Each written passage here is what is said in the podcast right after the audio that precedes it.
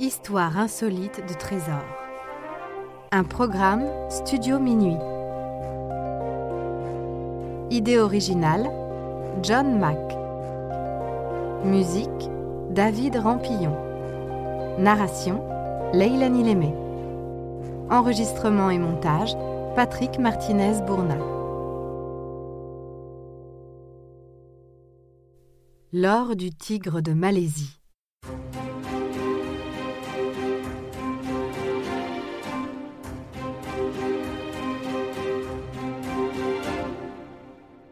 Le général japonais Tomoyuki Yamashita s'est particulièrement illustré durant la Seconde Guerre mondiale, pendant laquelle il obtiendra ce surnom de Tigre de Malaisie, après des prouesses militaires en infériorité numérique en Malaisie et à Singapour, alors colonie britannique.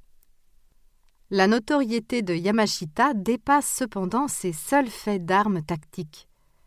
Sous les ordres de la famille impériale, le Tigre de Malaisie et ses soldats pille durant la guerre tous les territoires occupés ou vaincus par le Japon.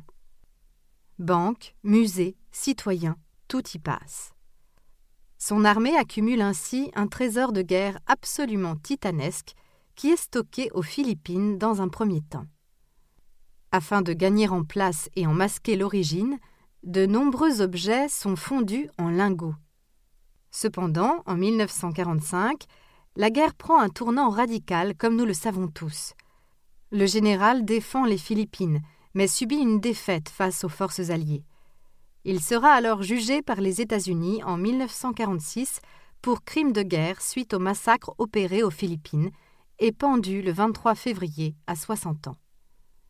La décision en 1946 de la Cour suprême américaine a d'ailleurs établi un précédent juridique selon lequel un commandant peut être tenu responsable devant la loi pour les crimes de guerre commis par ses troupes, même s'il ne les a pas directement commandés. Cette conception de la responsabilité du commandement fut ajoutée aux conventions de Genève, a été appliquée à divers procès depuis et a aussi été adoptée par la Cour pénale internationale en 2002. Mais qu'en est-il du butin? Le prince Yasuhito Shishibu, en charge de l'opération, avait demandé à Yamashita de stocker le trésor aux Philippines avant de pouvoir l'envoyer par navire au Japon. Mais lorsque l'armée américaine se mit à couler des navires, Yamashita eut pour consigne de cacher le trésor de guerre sur place et d'attendre la fin du conflit pour l'expédier. Méthodique dans le pillage, le tigre de Malaisie le fut aussi dans cette opération de dissimulation. En effet, le trésor fut réparti entre 100 et 200 lieux tenus secrets, protégés par des pièges et dont la localisation existe sur des cartes codées en vieux dialecte japonais, indiquant l'emplacement des trésors et des pièges, mais sans aucune précision géographique. De plus, Yamashita fit assassiner ouvriers et ingénieurs afin de garder secrets les sites choisis. Néanmoins, le général, comme d'autres responsables de l'armée survivant après la guerre, ont été exécutés après le conflit. De fait, le trésor de l'armée impériale japonaise s'enfonce dans le secret au fil du temps. Depuis, de nombreux Philippins et chercheurs de trésors se sont aventurés dans la quête de l'or du tigre de Malaisie, sans succès public à ce jour. Plusieurs accidents mortels dans la nature philippine sont à mettre au crédit de cette chasse au trésor. Beaucoup estiment que les Américains ont trouvé une partie du butin après la Seconde Guerre mondiale et l'ont utilisé pour financer des opérations durant la guerre froide. En 1992, Imelda Marcos, veuve du président des Philippines Ferdinand Marcos et femme politique, est accusée de corruption et détournement. Elle prétend alors que l'essentiel de la richesse de son défunt mari provenait de l'or de Yamashita. Certains historiens mettent cependant en doute cette version de l'histoire, estimant que durant la Seconde Guerre mondiale, il aurait été plus logique pour le Japon de cacher son trésor en Chine plutôt qu'aux Philippines. Pourtant, en 1988, un chasseur de trésors philippin nommé Rogelio Roxas dépose une plainte à Hawaï contre l'ancien président des Philippines, Ferdinand Marcos, pour vol et violation des droits de l'homme. Roxas déclare avoir trouvé une partie du trésor dans les années 70 près de la ville de Baguio grâce à une carte appartenant à un ancien soldat japonais et l'aide d'un ancien interprète de Yamashita. Dans une grotte fermée, il aurait trouvé de très nombreuses caisses remplies de lingots d'or, un Bouddha en or pesant une tonne et des squelettes de soldats japonais. Roxas aurait pris des lingots et le Bouddha en attendant de revenir chercher le reste. C'est à ce moment-là que le président aurait appris l'affaire, l'aurait fait arrêter, confisquer le Bouddha et torturer pour connaître l'emplacement du butin. En réponse à son silence, Roxas fut emprisonné pendant un an.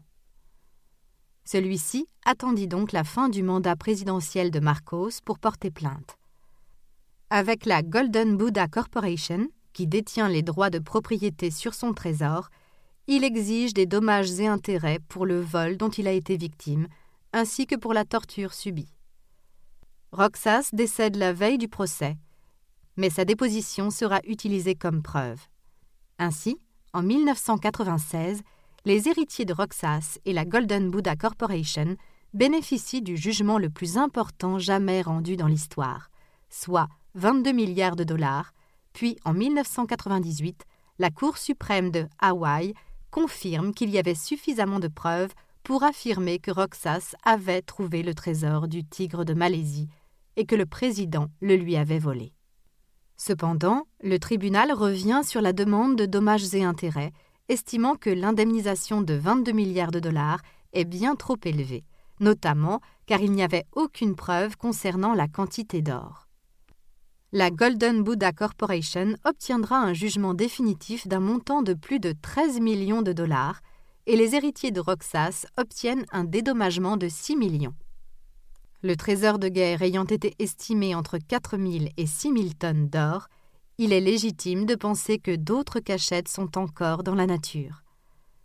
Selon le responsable du patrimoine culturel au Musée national des Philippines, cette chasse au trésor est à l'origine de beaucoup d'activités illégales. Des sites archéologiques dont certaines grottes datant de l'âge de pierre et autres lieux historiques importants ont été dégradés. Le Musée national, chargé d'encadrer les activités des chasseurs de trésors, approuve moins de dix fouilles par an, tandis qu'il estime à cinq fois plus le nombre d'opérations illégales. De plus, la loi stipule que 50% de tout trésor découvert sur un terrain public ou privé doit revenir à l'État philippin. Mais jusqu'à présent, aucun butin provenant du tigre de Malaisie ne fut découvert.